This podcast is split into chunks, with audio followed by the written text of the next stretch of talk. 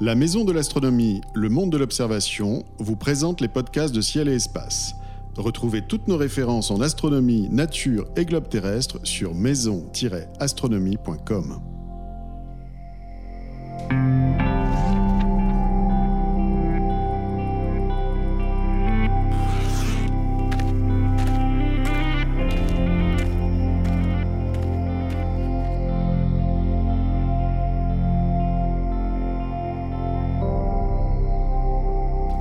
Bonjour et bienvenue sur Ciel et Espace Radio chaque mois en compagnie de Jean-Luc Dauvergne de Ciel et Espace et de Bernard Nomblot de Universcience.tv. Nous vous présentons le meilleur de ce que le ciel a à vous proposer. Conseils d'observation, coups de cœur, promenades guidées sur la Lune ou dans une constellation sont au programme de cette émission qui démarre avec la liste des phénomènes célestes observables en ce mois de mai. Le 2 Callisto passe à l'aplomb du pôle sud de Jupiter vers 1 heure en temps universel. Le 3, le Soleil se couche dans l'Arc de Triomphe, vu depuis les Champs-Élysées. Les états aquarides atteignent leur maximum dans la nuit du 6 au 7 mai. Jupiter et la Lune sont en conjonction le 8. Saturne et la Lune sont en conjonction le 14 et Vénus se lève avec notre satellite le 22. Les éphémérides mai 2017, c'est parti. Messieurs, bonjour. Bonjour. Bonjour. Alors Bernard, vous le savez maintenant, chaque mois, c'est vous qui commencez notre exploration du ciel nocturne avec un détour sur la Lune. Euh, vous avez la lourde tâche de nous emmener sur notre satellite. Ce mois-ci, quelle observation nous proposez-vous? Ben, Ce mois-ci, on va regarder le plateau d'Aristarque, ou Aristarchus comme on devrait dire. C'est une très belle région qui se voit à l'œil nu sous la forme d'une tache brillante au moment de la pleine lune, en haut à gauche, tout simplement. Euh, cette tache, ce sont tout simplement les débris clairs qui ont accompagné la formation du cratère. Il y a de cela, on ne sait pas exactement, entre 1 milliard et 500 millions d'années environ. Au télescope, la région se dévoile deux jours avant la pleine lune et jusqu'à trois jours avant la nouvelle lune, c'est-à-dire qu'on pourra la voir grosso modo du 7 au 22 mai. La région se trouve dans l'Oceanus Procellarum, l'océan des tempêtes, nommé ainsi par Riccioli en 1645. Le cratère Aristarque est le plus brillant de toute la Lune. Il s'est formé donc relativement récemment, il y a moins d'un milliard d'années, mais on ne sait pas exactement quand. Tout simplement parce que la région n'a pas été observée par soit des astronautes, soit un rover, soit euh, des échantillons qu'on aurait rapportés au sol. Donc on ne sait pas de quand date ce cratère, sauf qu'il est très jeune, géologiquement parlant. Le cratère mesure 40 km de diamètre et montre des remparts en terrasse et un petit pic central. Lorsque le soleil est haut sur la formation, on voit des traînées grisâtres qui descendent du bord du rempart vers le plancher du cratère. C'est la trace de glissement de terrain consécutif à la formation du cratère. Juste à côté d'Aristarque se trouve le vieux cratère Hérodotus. Il est un peu plus petit qu'Aristarque, il est aussi beaucoup moins impressionnant. Il a été lui aussi très impressionnant peu de temps après sa formation, mais il a été envahi par la lave qui a formé l'océan des tempêtes et donc cette lave a gommé tous les reliefs et on ne voit plus grand-chose. Une enceinte pas très brillante et un vague petit reste de pic central, mais qui n'est pas du tout évident. Ce que je préfère dans la région, c'est le plateau qui est situé au nord de ces deux cratères. C'est un lieu où on voit parfaitement la trace du volcanisme intense qui, il y a plusieurs milliards d'années, a affecté notre satellite. La vallée de Schroeter est le plus bel exemple d'une rivière de lave sur toute la Lune. Elle prend sa source dans un petit cratère et ensuite développe ses méandres sur environ 160 km de long avec une largeur de 6 à 10 km. Elle est donc très facile à voir même avec une petite lunette. Elle a d'ailleurs été découverte avec une très mauvaise lunette par Christian Huygens en 1650, une lunette dont aucun astronome amateur ne voudrait aujourd'hui tout le plateau est bosselé d'anciens volcans et recouvert de dépôts volcaniques. Avec un télescope de 20 cm, on voit bien une couleur brun jaunâtre qu'on ne retrouve nulle part ailleurs sur la Lune. C'est la preuve de du caractère tout à fait particulier de cette région, donc reste d'anciens volcans euh, en, quantité, et c'est vraiment à observer sous tous les éclairages possibles et imaginables, c'est-à-dire depuis, depuis que le, Soleil est très ras pour voir les, les reliefs, jusqu'à la pleine Lune, où on voit les différences de teintes géologiques, et là c'est très impressionnant à voir. Et donc pour suivre cette balade sur la Lune, un télescope de 20 cm est conseillé, c'est ça Bernard? On, peut, on peut voir avec euh, des télescopes plus petits, hein, mais pour, euh, pour euh, voir les couleurs sur la Lune, il faut, à mon avis, un télescope à peu près de l'ordre de 20 cm, c'est l'idéal. mieux aussi, enfin, de, plus gros télescopes peuvent être mieux, mais dans ce cas-là, on n'a pas forcément de très bonnes images, la turbulence joue, et je pense que oui, c'est pratiquement le, rapport entre, entre les, les, ennuis et la portabilité du télescope font que les télescopes catadioptriques de 20 cm sont les plus polyvalents à mon avis. Très bien, alors sans transition, nous passons aux deux événements que nous avons choisi de développer euh, ce mois-ci. Je rappelle que beaucoup plus d'événements sont décryptés dans les pages de Ciel et Espace. Euh, dans la nuit du 6 au 7 mai, les états aquarides atteindront leur maximum d'intensité. Euh, Jean-Luc, présentez-nous en deux mots cet essaim d'étoiles filantes, s'il vous plaît. Je, conseille vivement de l'observer. En fait, si vous êtes euh, comme moi, vous étiez un petit peu trop jeune en 1986 quand la comète de Halley est passée, vous pouvez vous rattraper en observant les états aquarides, vu que ce sont des poussières qui ont été laissées par la comète de Halley lors de ces divers passages. En fait, on coupe deux fois dans l'année la trajectoire de la trajectoire de la comète de Halley. L'autre essaim d'étoiles filantes, on le retrouve donc six mois plus tard. Ce sont les Orionides. Donc là, les états aquarides, c'est comme leur nom l'indique, c'est des météores qui semblent venir de la constellation du Verseau. Ça nous favorise pas forcément nous de façon privilégiée aux latitudes tempérées. Les gens qui sont sous les tropiques vont voir plus d'étoiles filantes que nous dans la mesure où le radiant sera plus haut sur l'horizon par rapport à nous. On peut s'attendre selon les années, de 10 à 30 météores par heure. Là, le pic a lieu le 7, euh, le 7 mai. Et euh, donc il faut observer le matin plutôt, vu que le verso est plutôt visible le matin. Il faut observer le matin une fois que la lune s'est couchée. Là on est en lune gibbeuse, montante, donc il faut attendre, attendre. On se rapproche quasiment de l'aube avant de retrouver un ciel noir. Euh, mais voilà, et du coup, euh, dans un ciel, dans un site bien dégagé, on a une chance quand même de voir quelques-uns de ces météores chaque heure. 30 à 40, c'est un chiffre qui, qui est sous des conditions particulières? Le chiffre sera au plus haut, euh, à la limite il va même monter à 50 peut-être si on se trouve vraiment avec la constellation à la verticale, donc là vraiment euh, au niveau de l'équateur terrestre à peu près. Donc depuis, depuis chez nous, peut-être qu'on va en voir 10 par heure, euh, quelque chose comme ça, 10, 15 par heure dans les meilleures conditions. peut-être qu'on peut faire un petit peu de vulgarisation quand même sur les étoiles filantes pour nos, nos auditeurs novices. Est-ce que quelqu'un, l'un d'entre vous, pourrait expliquer le phénomène des étoiles filantes proprement parlé Pourquoi ces petites traînées brillent? Dans le ciel oh, le plus simplement du monde, c'est on va, imaginer que ce sont des, poussières de la taille d'un grain de sable, comme ordre de grandeur, et ces poussières qui se déplacent à plusieurs dizaines de kilomètres par seconde, euh, parfois il y en a qui frappent l'atmosphère de la Terre. Alors en frappant l'atmosphère, elles freinent, en freinant, elle s'échauffe, elle brûle et elle laisse donc cette, cette trace lumineuse qui perdure euh, une, deux ou cinq secondes dans le ciel, tout simplement. Ça n'est que ça, une étoile filante, c'est un grain de sable, un grain de poussière qui vient brûler dans l'atmosphère de la Terre. Donc à ne pas confondre avec euh, l'espèce de bolide qu'on a vu il y a quelques années à Tchelabinsk, des choses assez énormes. Euh, Jean-Luc, c'est le même phénomène en plus gros ou c'est complètement différent Oui, c'est le même phénomène en plus gros. Passer une certaine taille, le corps va survivre à son passage dans l'atmosphère. Il va être lumineux très bas jusqu'à 20 km d'altitude. Et puis euh, à partir de là, le, corps continue en faisant un vol euh, dit sombre euh, jusqu'à rejoindre le sol. Et bah, c'est là tout l'enjeu d'un certain nombre de projets. Il y a un projet de surveillance en Australie pour récupérer les météorites après qu'on les ait vus tomber, mais c'est jamais que des étoiles filantes plus grosses. Et en France, on a le projet Fripon qui, de même, avec une centaine de caméras qui regardent toute la voûte céleste, réparties sur un maillage de 100 km de distance entre chacune à peu près, surveillent tout le ciel dans le but de retrouver des météorites. Là, il vient d'être lancé et on verra s'ils arrivent à en trouver, mais a priori, ils, ont, ils commencent à avoir des pistes, donc on verra ce qu'il en sera dans quelques mois. Et tu as entendu que plus l'objet qui pénètre dans l'atmosphère est gros, plus, plus, plus l'événement est rare en fait. Hein. On a très peu de gros objets et beaucoup, beaucoup de petites poussières, comme, comme vous décriviez Bernard. Oui, c'est ça. Euh, en fait, il y, a beaucoup plus de petits objets que de gros objets dans, le système solaire.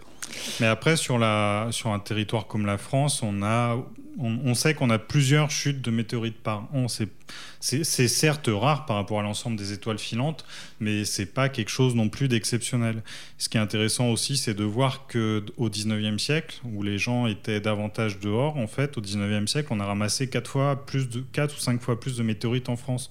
Aujourd'hui, on trouve plus de météorites en France. Les gens sont devant leur télé, ils les voient pas tomber, et du coup, ils les ramassent pas. Oui, parce qu'il n'y a pas aucune raison de penser qu'il en tombe moins euh, au 20e oui, non, siècle. Exactement. Même il y a plus de population. Si on avait tous encore une activité euh, dans les champs et dehors, etc., et rural, euh, normalement, on devrait en ramasser plus vu qu'on est plus nombreux. Alors on passe à l'événement du 7 mai, une belle conjonction entre la Lune et Jupiter. Bon, un événement un peu plus classique, euh, Jean-Luc, mais euh, euh, dans quelle direction faut-il regarder? Vous allez me dire dans la direction de la Lune, certes. Et voilà tout simplement. En fait, là, c'est facile, euh, c'est en milieu de nuit à côté de Jupiter. Jupiter, on vient de passer l'opposition, on l'a évoqué le mois dernier, donc ça s'observe vraiment en milieu de nuit. Euh, évidemment, c'est dès le soir, euh, soir, c'est visible dès que les astres se lèvent. Mais en tout cas, la conjonction, le moment où les deux astres sont vraiment au plus proche l'un de l'autre, c'est vraiment en milieu de nuit à, à 1h du matin à peu près dans la nuit du 7 au 8. Et on a seulement un degré entre la Lune et Jupiter, donc c'est vraiment vraiment une belle conjonction euh, quand les deux astres sont proches comme ça. Euh, après, on est. Un degré, ça représente quoi à peu près? C'est deux fois la taille apparente de la Lune, donc c'est très serré. Moi, j'aime. Enfin, on n'aime pas trop la pollution lumineuse, mais moi, je suis toujours amusé de quand on est dans Paris, quand on est dans les rues de Paris, où on voit des étoiles dans le ciel de Paris, contrairement à ce qu'on dit, mais souvent on a les lampadaires dans les yeux et c'est eux qui nous empêchent de les voir directement quand on est dans la rue. Mais dès qu'on est dans un parc sombre, on voit les étoiles. Mais en tout cas, dans la rue, on voit pas les étoiles, quasiment pas. Et ça m'amuse toujours. Des fois, on voit le ciel, on sait pas s'il fait beau ou pas, mais simplement, bah, on voit comme ça Jupiter et la Lune à côté. Là, on se dit, ah bah oui, là, il fait beau, c'est sûr. On n'a pas besoin de faire d'efforts euh, pour distinguer quelques étoiles euh, entre les réverbères. Très bien, donc le 7 mai, une conjonction entre la Lune et Jupiter, même pour les Parisiens. Euh, Jean-Luc, chaque mois désormais, vous nous proposerez une balade à l'instrument dans une constellation particulièrement bien visible dans le ciel. Ce mois-ci, quelle est la constellation que vous avez choisie? La, constellation typique du printemps, c'est la constellation de la Vierge. Pour localiser la Vierge, c'est assez simple. On prend la, faut partir de la Grande Ourse. On part toujours de la Grande Ourse en général pour se repérer dans le ciel. C'est la figure que les gens savent reconnaître, euh, cette étoile bien brillante en forme de casserole. Il suffit de partir du manche de la casserole et prolonger l'arc de cercle formé par le manche de la casserole. On va tomber sur une première étoile très brillante, légèrement orange. C'est Arcturus, l'étoile principale de la constellation du Bouvier. Et si on prolonge encore cet arc de cercle, alors là, on s'éloigne vraiment de la grande ours. Hein. il faut balayer le ciel. C'est un grand arc de cercle. On tombe sur une autre étoile brillante, un peu moins brillante qu'Arcturus, mais à peine. C'est Spica, l'étoile principale de la constellation de la Vierge. Et ensuite, la Vierge forme, en quelque sorte, une forme de diamant au-dessus de Spica. Alors la Vierge, on, est vraiment dans le ciel du printemps, c'est-à-dire qu'on regarde quasiment à la perpendiculaire de la Voie lactée. Donc là, c'est une porte ouverte euh, vers le monde plus lointain, le monde des galaxies. Alors il y a le très connu amas de la Vierge, c'est un amas de galaxies, euh, c'est l'amas de galaxies, le, le, gros amas de galaxies le plus proche du nôtre. Parmi toutes ces galaxies, il y en a une qui est un petit peu isolée, c'est la galaxie du sombrero M104. Alors on l'appelle sombrero parce qu'elle a un peu une forme de chapeau euh, mexicain. Alors elle est très intéressante dans la mesure où elle est, elle est très très grosse. C'est une galaxie qui fait 800 milliards de, de, masse solaire. À comparer avec la Voie lactée, c'est à peu près quatre fois plus massif que la Voie lactée. Donc c'est vraiment une grosse grosse galaxie. Et l'amas de la Vierge est connu pour M87, qui est une grosse galaxie lenticulaire qui a pas de forme très belle. Les galaxies lenticulaires ont des contours diffus. Et en gros, euh, M104 a quasiment la masse de, de ce mastodonte qu'est M87. Donc c'est vraiment une galaxie très importante, très spectaculaire.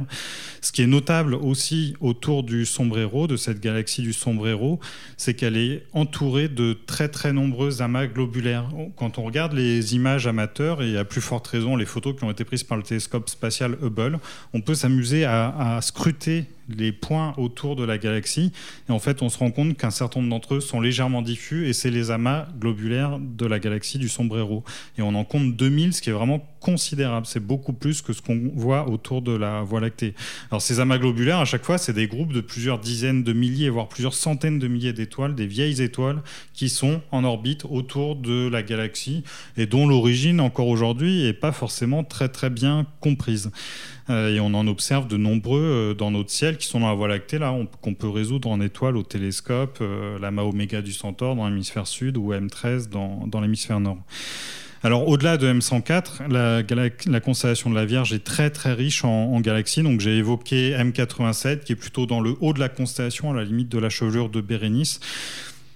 À la limite, ce que je conseillerais, c'est de, de, partir en randonnée euh, un peu à l'aveugle. Euh, éloignez-vous dans le haut de la constellation doucement sous un ciel bien noir. Et là, vous allez voir les taches se dessiner les unes après les autres dans le champ du télescope. C'est vraiment un nombre considérable de, galaxies. Il y en a une bonne dizaine qui sont dans le catalogue de Messier, donc qui sont des objets brillants qu'a repéré Charles Messier dès le XVIIIe siècle.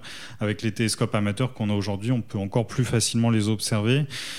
C'est surtout l'ensemble qui est intéressant, plus que les galaxies individuellement, puisque c'est des galaxies qui sont quand même relativement loin. Malgré tout, il n'y a pas de galaxie qui présente des formes aussi belles que celle du sombrero. Le sombrero, dans un télescope de 25-30 cm, on voit bien la barre de poussière au milieu. C'est vraiment un objet euh, visuellement très beau. Les autres galaxies dans le haut de la, constellation, elles sont plus, ont plus des contours diffus, mais on en voit un très grand nombre. Et puis, outre la dizaine de galaxies repérées par Charles Messier, il y en a plein d'autres qui sont dans d'autres notamment le catalogue NGC. Donc si on a un télescope de 30 cm et plus, euh, là c'est un, très grand nombre de galaxies qu'on peut voir. La chose euh, à laquelle il faut être attentif, c'est la noirceur du ciel. Tous ces objets-là qui ont des contours diffus sont très très très sensibles à la qualité du ciel. Donc c'est une observation à faire si possible en allant à la campagne vraiment très loin des villes ou encore mieux si on peut à la montagne. Très bien, donc une balade dans la constellation de la Vierge en ce mois de mai. Nous approchons de la fin de cette émission. Bernard Jean-Luc, c'est le moment de dévoiler votre coup de cœur, un astre, un livre, une exposition, une mission spatiale, un festival, un astronome. Euh, Bernard, c'est à vous. Eh ben moi, j'ai justement choisi un astronome, c'est William Herschel. Il n'y a aucune raison de parler de William Herschel aujourd'hui, sauf que j'en avais envie, parce que pour moi, c'est le plus grand astronome de tous les temps. Ce n'est pas l'anniversaire de sa mort, ce n'est pas l'anniversaire de sa naissance, nous sommes d'accord. C'est l'anniversaire de rien, c'est pour ça que c'est utile de parler. Mais tel est votre bon plaisir alors. Voilà, tout simplement.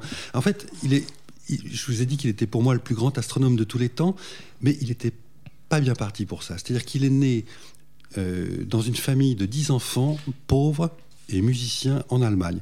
Et musiciens, mais pas n'importe quel musicien. C'était les musiciens militaires. C'était l'époque où on s'étripait au son du fifre. Et justement, il était, il jouait du fifre et du hautbois. Et il a eu l'occasion de participer à une bataille pendant la guerre de sept ans entre l'Angleterre, la France, etc. L'Allemagne était, enfin, l'endroit de l'Allemagne dont il faisait partie était allié de l'Angleterre et donc il a eu à participer à une bataille. Ça lui a suffi, manifestement, euh, malgré les dentelles et les fanfreluches des uniformes, malgré le son du hautbois et du fifre, il n'a pas aimé la guerre, ce qu'on peut comprendre. Et donc, il a déserté. Il a déserté, il est allé en, Angleterre. En Angleterre, il a gagné sa vie en jouant de la musique. Il était organiste essentiellement, il a composé. Euh, sa musique n'est pas si mauvaise que ça, hein, elle n'est pas très originale non plus, mais en tout cas, à ce moment-là, il s'est passionné d'astronomie. Et comme il était trop pauvre pour acheter les instruments qu'on fabriquait à l'époque, avec des, télescopes à miroir de bronze, eh bien, il a décidé de monter son propre euh, observatoire. Il a fabriqué ses miroirs. Il en a fabriqué une centaine avant d'en avoir un dont il a été satisfait. Et avec ce, miroir, il a monté un télescope autour, ce qu'ont fait euh, des générations entières d'astronomes amateurs. Et avec ça, il a essayé d'observer toutes les étoiles visibles dans son télescope. On dit par exemple qu'il a découvert Uranus par hasard. C'est pas vrai, c'est pas vrai du tout. Il observait systématiquement toutes les étoiles de la constellation des Gémeaux pour voir à quoi elles ressemblaient. Et il en a trouvé une qui avait un petit disque. Alors il s'est dit tiens, c'est peut-être une comète. Et en fait, c'est pas lui qui s'en est rendu compte, mais quelques semaines après, après quelques calculs, on s'est dit, on s'est rendu compte que c'était une planète qui tournait au-delà de l'orbite de Saturne. La première planète découverte au télescope, 18e siècle, donc 1783. Là, il a été malin.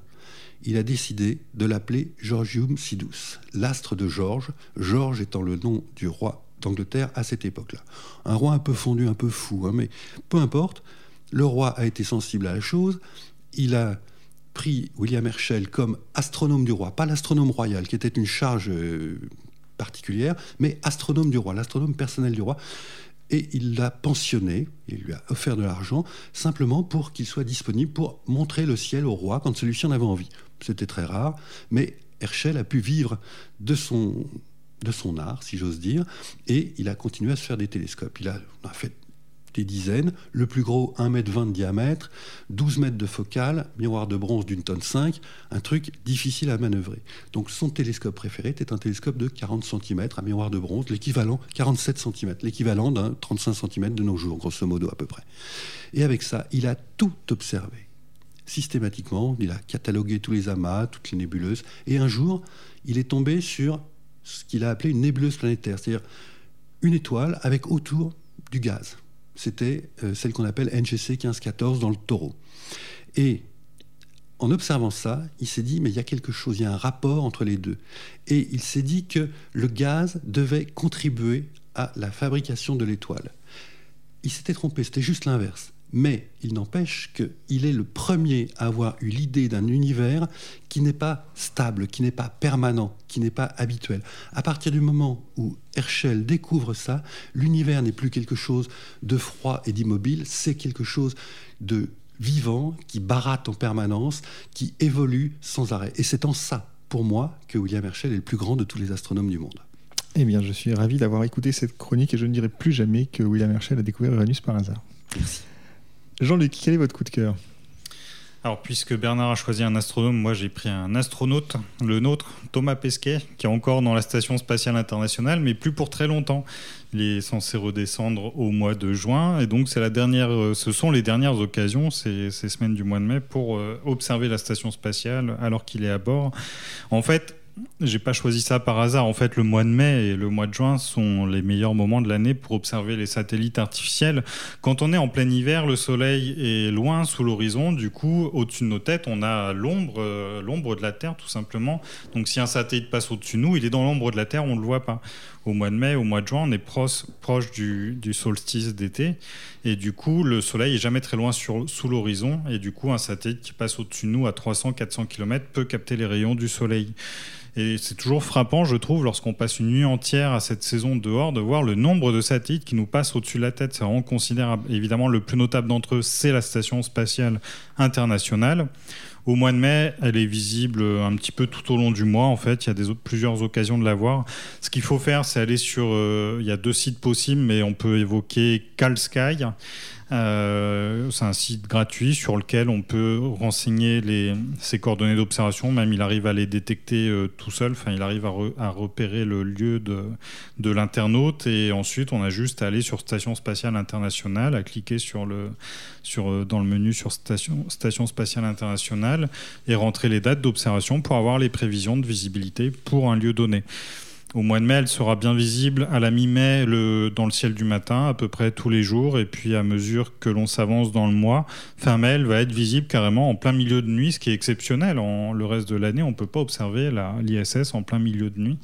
Et donc là, ça permet de la voir traverser tout le ciel euh, comme ça. Euh, c'est très très brillant. Hein, la Station spatiale internationale à l'œil quasiment aussi brillant que Vénus, euh, ce qui est l'astre le plus brillant du ciel, outre la Lune et le Soleil.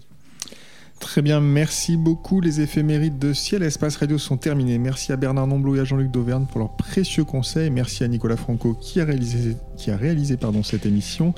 Elle était présentée comme chaque mois par David Fossé. Rendez-vous en juin et bonnes observations.